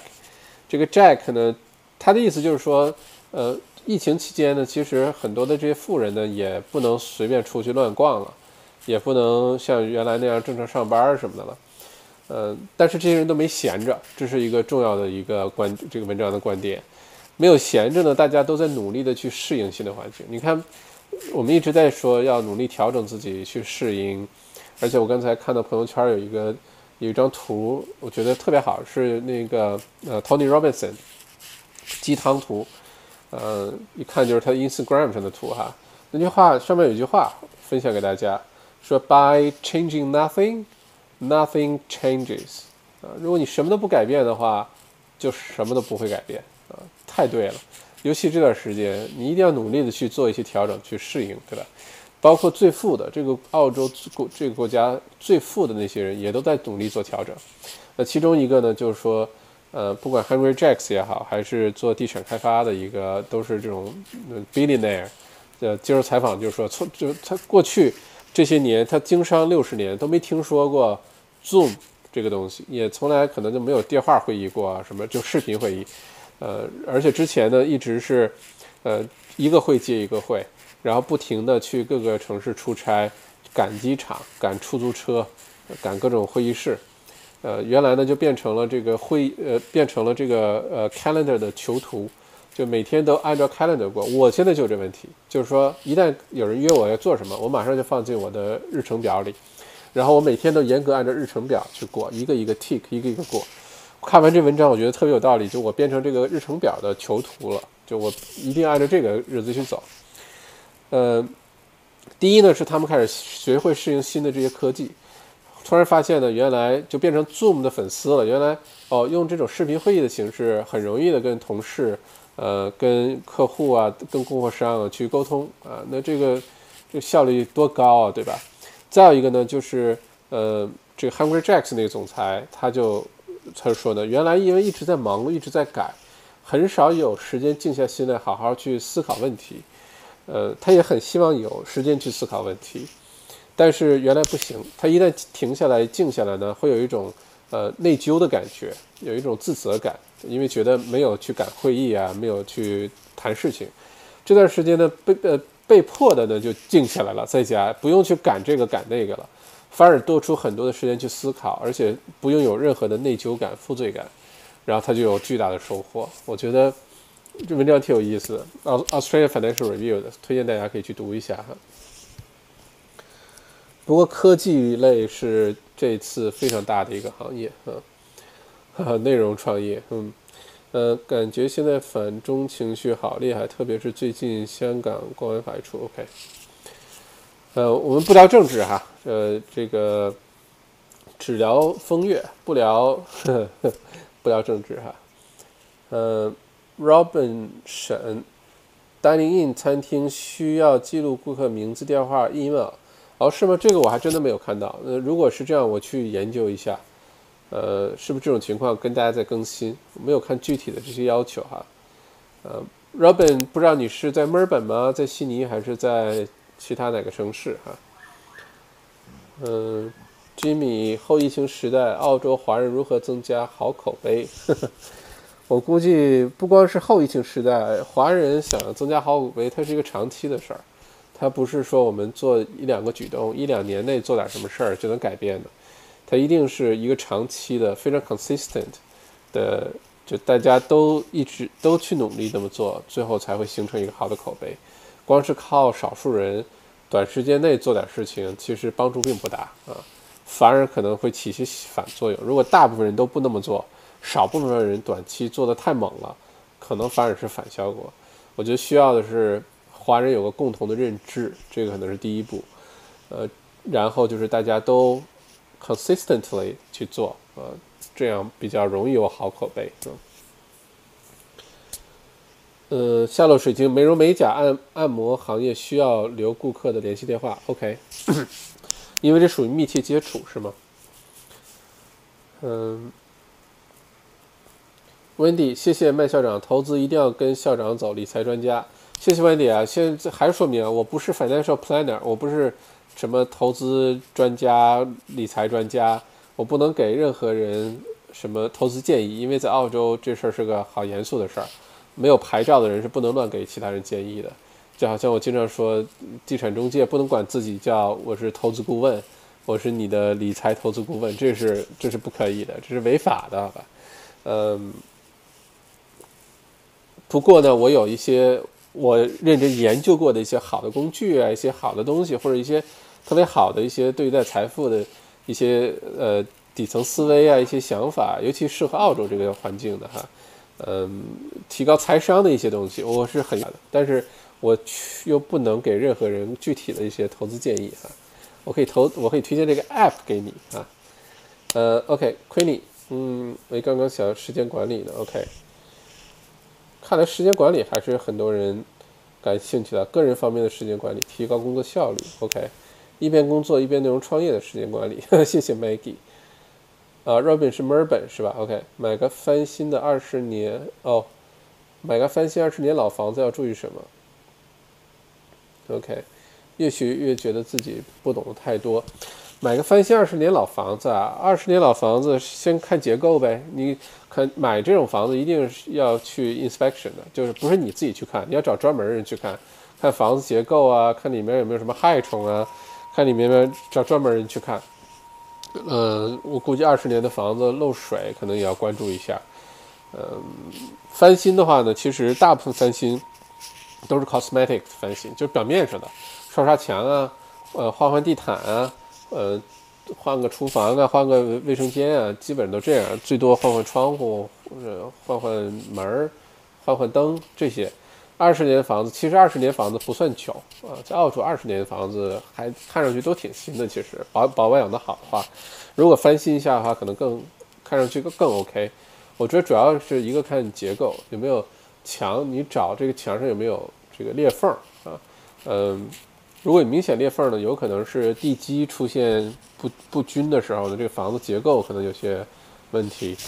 不是所有裂缝都是问题哈，但是你要看一下。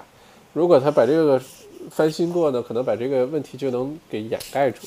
我觉得还是找专门的人，主要先主要是看结构，结构完了之后看之后再看一些其他的细节的东西。嗯，二十年的房子真的不算老哈。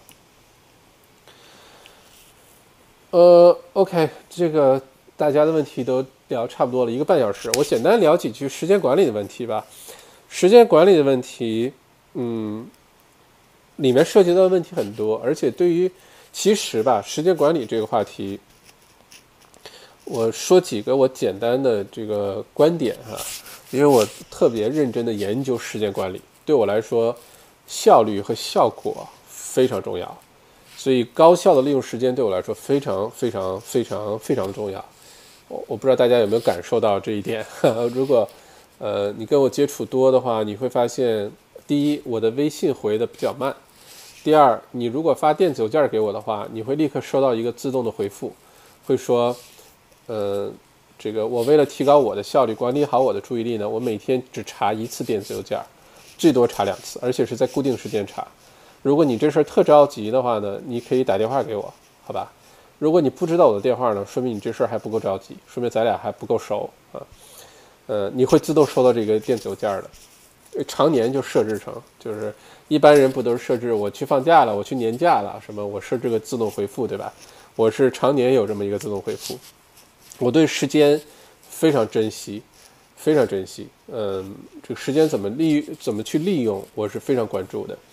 我简单说一个几个我的观点哈，对于时间管理的。如果大家感兴趣的人真的多的话呢，我就把它做成一个时间管理课，呃，定个特别廉价的费用，让大家都能去承担。因为为什么收费这事儿，以后有机会再说。你想让一个东西有效果，是一定要收费的啊，不然大家不珍惜。不过反过来说，我我简单说几个我对时间管理的看法，希望对你有帮助的哈。时间管理呢，我觉得第一点呢，你要重新认识时间这个概念。呃，世界上最稀缺，原来谁说的这句话？是彼得·德鲁克吗？还是谁说过这句话？哈，说世界是世，时间是世界上最稀缺的资源。我不这么认为，我觉得世界上最稀缺的资源不是时间，呃，时间是可以叠加的，时间是可以批发的，时间是可以借用的，呃，时间是可以复制的。时间如果能这样的话，时间就不是最稀缺的资源。我觉得最稀缺的资源是我们每个人的注意力，这个是没有办法复制的，没有办法叠加的，没有办法批发的，没有办法去借用的。呃，这是我的第一个观点，我不展开说了，因为每个点展开说，我给你一大堆例子，你就知道哦，这么回事儿啊哈。呃，每一个我说的点都有我背后很深刻的思考和实践，但这是我的观点哈，这是第一个，注意力比时间更重要。第二个呢，呃，我觉得学会管理时间其实是学会管理注意力。学会管理注意力呢，其实是要学会对很多事情 say no，你要学会拒绝，这个是特别重要的。你是什么都 say yes，你是肯定没戏的。你的时间怎么管理管理不过来的，好吧？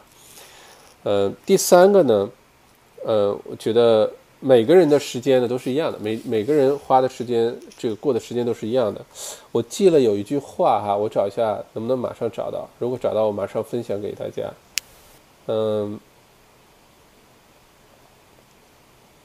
OK，第三个观点啊，其实很多人在说想要管理时间，对吧？觉得每天非常的忙碌，呃，每天忙得不可开交，但是好像很多事情并没有做好，要在工作、照顾家人、生活、爱好、创业、呃，副业，呃，等等，一直在这个中间很纠结，不知道怎么管理好这个时间。但你要知道，每个人都是二十四个小时，很多人以为自己缺时间。其实你缺的不是时间，你缺的是方向。你不知道你的方向是什么，你不知道你为什么去做一些事情。这是我的第三个观点，好吧？嗯，第四个观点呢是，嗯，要足够的给自己留时间，就你不能，呃，有些的，呃，我，呃，这我我想一下怎么组织这句话哈。呃，把自己每天要隔离起来一段时间，不要受外界的影响，这是我想说的。呃，你比如说每天如果你能早起的话，早起的话，一个最大的好处就是没有那么多人早起，没有那么多人早起呢，就没人打扰你，不会一早上就一大堆电话啊、电子邮件啊、微信啊各种就进来了，不会的。所以早晨的时间往往就是属于你自己的，并且在这个情况下没有外界干扰的情况下，你不能自己去干扰自己。比如说，我早上醒来，我是不看微信的，我不看电子邮件的，就不看这什么，呃，昨天晚上的留言呀，什么都不看，因为这些呢会影响你一早晨的一些心情，有些是可能影响好心情，恭喜你彩票中奖了，等等等等吧，这种信息我会看的。但是有些工作上的一些，不是说一定会影响的情绪，一定是坏消息，不是这样的，但会让你分心。你早上醒来的第一件事情，应该这个时间是留给你自己的。你喝杯咖啡、冥想、看书、跑步、听音乐，你干嘛都行，听郭德纲都没事儿，听岳云鹏都没事儿。但是这段时间就是属于你自己的，不要受任何其他东西影响，包括工作啊，包括任何让你分心的事儿。我的感受就是，如果早晨第一件事，我睁开眼睛就看邮件儿，看什么，然后你在跑步，你在呃早晨属于自己的那个时间段呢，你会一直去想起那个事情，然后。反而分心，那个效果就会差一些。嗯，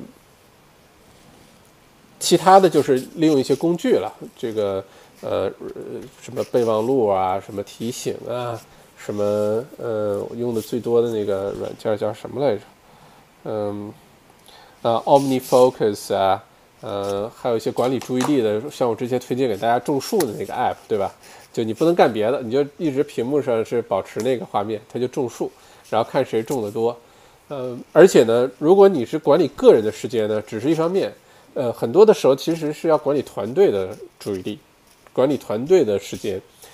嗯，我之前小白读书读过一本书，叫《The Effective Effective Executive》，啊，嗯，其中一个重要观点就是说，呃，你如果你带着团队啊，效率低下呀，工作战斗力差呀，或者是跟竞争对手比，等等等等吧。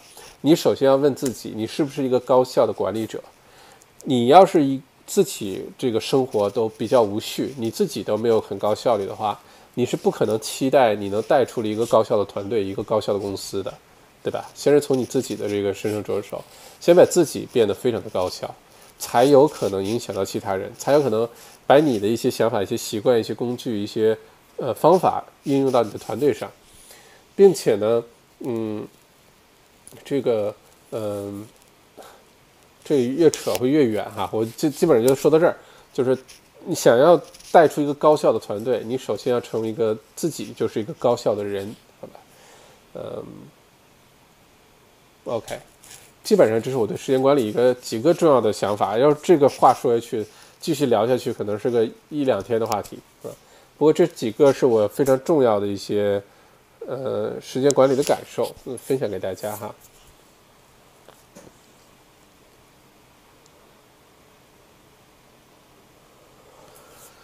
时尚也有罪，小麦现在对快递的生意了解吗？例如 Career Please。呃，Air Max 想做个副业增加收入，呃，那我听上去的理解不是你想自己创建一个新的快递生意，而是你加入这些公司变成一个 sub sub 对吧？变成一个 subcontractor，然后帮他们就弄个面包车在哪个区域送货，这是我听你的问题的理解，这个假设。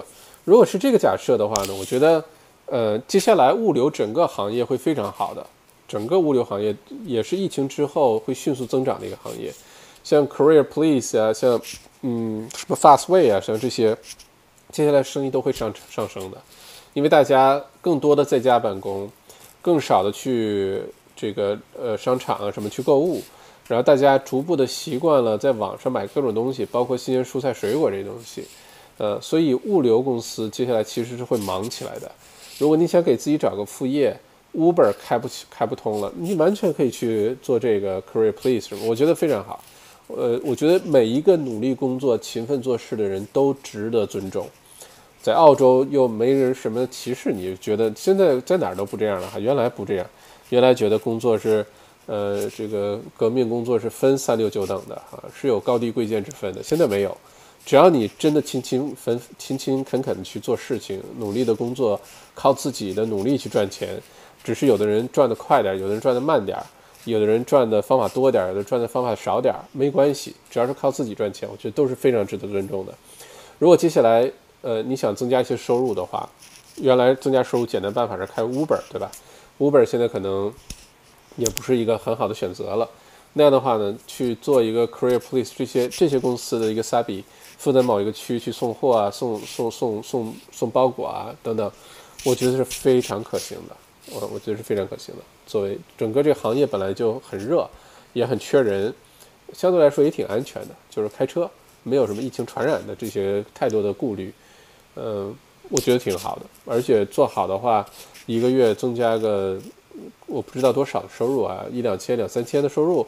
因为我很多年前我有个朋友找不到工作，他当时就来问过我说：“哎，有这么一个机会，但需要自己有个小面包车，做这行不行？”当时。华人圈里很少有人做这个，好多年前的事，十年前的事了。嗯，后来我的这位朋友好像还真去做了一段时间，攒了一点钱，然后就自己创业了，做的就跟这个没有关系了。但我知道这个事儿是行得通的，尤其是接下来这段时间，这个行业肯定是行得通的啊。每个人每天都二十四小时，是的，Sally。Lily，有时候没有方向，有时候方向太多，心不定，没有注意力时。呃，时时间就在无形中浪费了，所以取舍 say no 太重要了，要把好的时间管理当成习惯养成就好了。是的，你了解了时间管理的一些重要的想法、一些重要的套路、一些工具，剩下的就是实践。就时间管理，其实在我看来是个非常，嗯，一层窗户纸，捅破了，觉得 好，切，就这么回事儿，就是这么回事儿啊，嗯。而且说到这个呃物流的这个行业哈，我还是我刚才说的那篇文章，呃，那个 Vizi 的老板，澳洲其实有个隐形富豪是 Vizi，就是外面垃圾箱啊、包装盒啊、包装箱啊，其实都是 Vizi 这家公司做的，呃，绝对是澳洲一个这个大大明星产呃公司哈。他的老板呢就认为接下来，呃，网购的这个事情是一个结构性的调整，一个 structural change。结构调整的意思就不是一时的，是呃，是个结构调整，是一个长期 permanent structural change。在这是一个宏观经济学的一个词儿哈。那在这种环境下呢，呃，这个新的消费习惯，网购购买生鲜产品，购买蔬菜水果，在网上购买送货到家，这个习惯一旦养成呢，所有的包装，所有的都要重新设置。那在这个过程当中，就会产生很多的机会。那像包装设计这事儿，就交给 Visi 这种公司去做了。那中间就要有人去送它，完成那一公里，最后那一公里的这个交付的这个动作。那这个就是很多的物流公司去做的。不光是网购这块，各种各样都是。所以这个行业，我觉得你没准发现这个的收入可以代替你的全职工作，后来你就做这个事儿，都说不定哦，都说不定啊。啊，下落水晶是不是又给打赏了二十块钱？之前不是打赏了二十吗？怎么又打赏了二十？谢谢新技能 get，呃，顺便补前两次的，谢谢下落水晶，好，谢谢。时尚也有罪，花个这是多少个零啊？十五万吗？还是一百五十万，买个这种生意，这个钱自己给自己打工真的值吗？时尚也有罪，你说的是什么东西啊？我不知道你说的是什么哈。呃，Sunny，love what you do，do what you love。OK，我还以为你在表扬我，love what what I do。OK，王浩轩，麦老师，大麦涨价，你觉得青岛啤酒会涨价吗？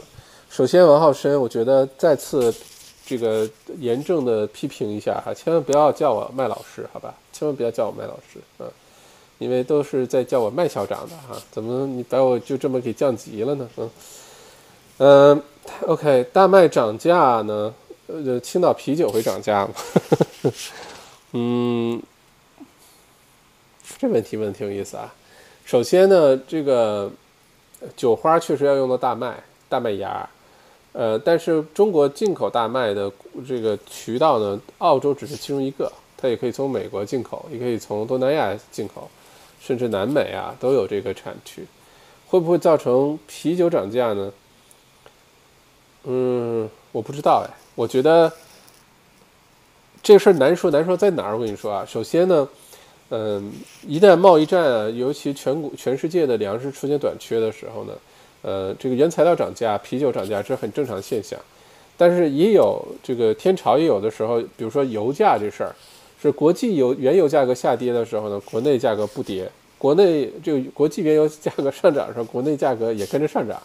就有的时候有些事情是很难说的。你问的是青岛啤酒会涨价吗？不知道为什么问的是青岛啤酒哈。那如果青岛啤酒是在，可能青岛啤啤酒没有澳洲罐装的。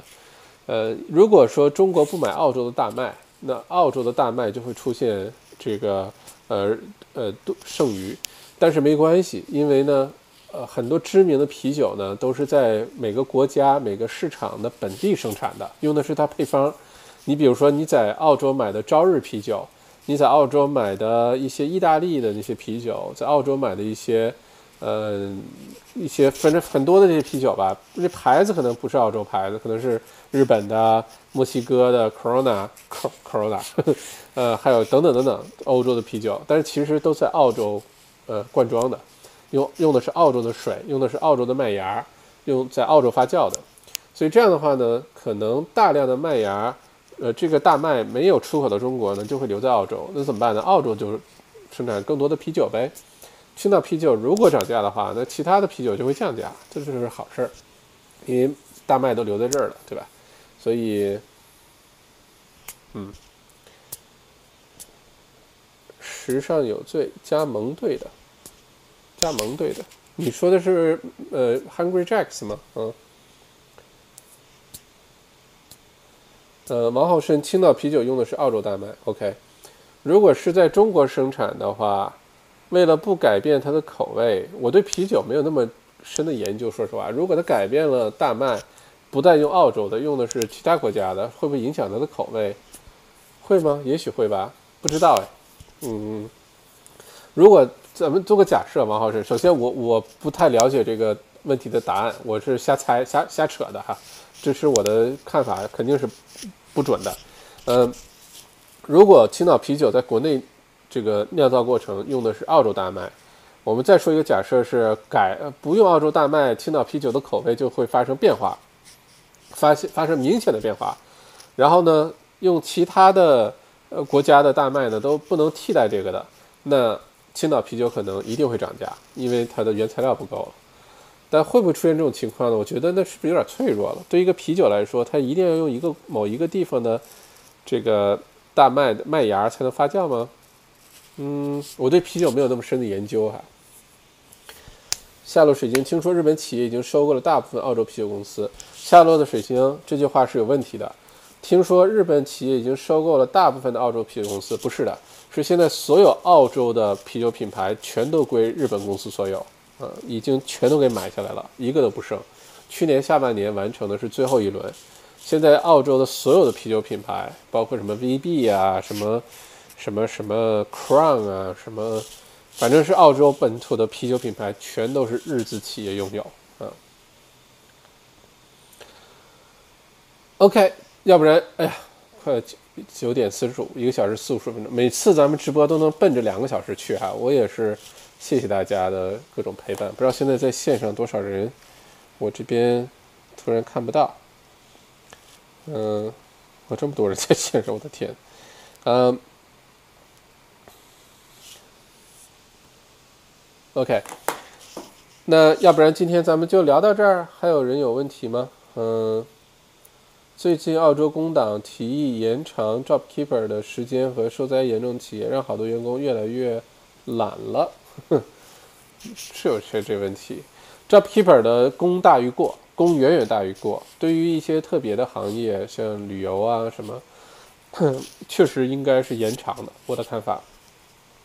嗯，受灾严重企业确实需要这个，不然，说实话，如果没有 JobKeeper Payment，将会有大批的企业倒闭，这是肯定的，不会是现在这个情况。澳洲经济早就动荡了，如果没有 JobKeeper Payment 的话。但你说这个会不会中间有一些让员工比较懒，有些副作用啊？有些企业其实不需要这个也领了，然后长期给澳洲增加一些未来的税务的负担等等，一定会的。那每这种政策就很难是那么精准的，就各保各的见效，就没有任何一个呃这个对吧？没有副作用那是不可能的。嗯，但越来越懒这事确实有这现象，但是确实呢。JobKeeper Payment 对澳洲经济的稳定是起了非常重要的作用的，嗯，啊，你说快递生意好点的十五万左右啊，我以为是一百五十万，我在想这么多个零，什么生意一百五十万？这样的生意现在不多啊，嗯，不包车，车单独买，OK，看来时尚也有罪是有研究过这事儿哈，嗯。买生意，那这个中间就被人加价了，说明有人买了这个区的 franchise，对吧？或者买了这个区的那个那个 license，然后他转手要把它卖给你，对吗？这个其实其实做这事儿的人可能是在赚赚一个这个买卖生意的钱。呃，一种思路是，你也可以到一个新增长的区，你也去做这事儿，将来你也可以把这个生意卖掉。十五万可能要详细算一下多长时间能赚回来，我对这个细节没有那么的了解哈。OK，今天就聊到这儿了，谢谢大家。十点，明天早上我还要上课，嗯，谢谢大家星期五的陪伴，咱们下周一、一三五晚八点继续聊。大家有任何感兴趣的话题，想要问的问题呢，欢迎到我的微信公众号“澳洲王小麦”到后台留言。然后我统一的为大家整理起来回答，咱们反正一三五晚上八点，只要时间允许，工作也好，其他的只要时间允许，我们就一直直播，给大家好好聊聊跟澳洲有关的这些事儿，好吧？嗯，再次感谢今天打赏的各位哈，谢谢大家，谢谢大家，啊，那今天就到这里吧，祝各位周末愉快，咱们星期一晚上见，好吧？好，peace。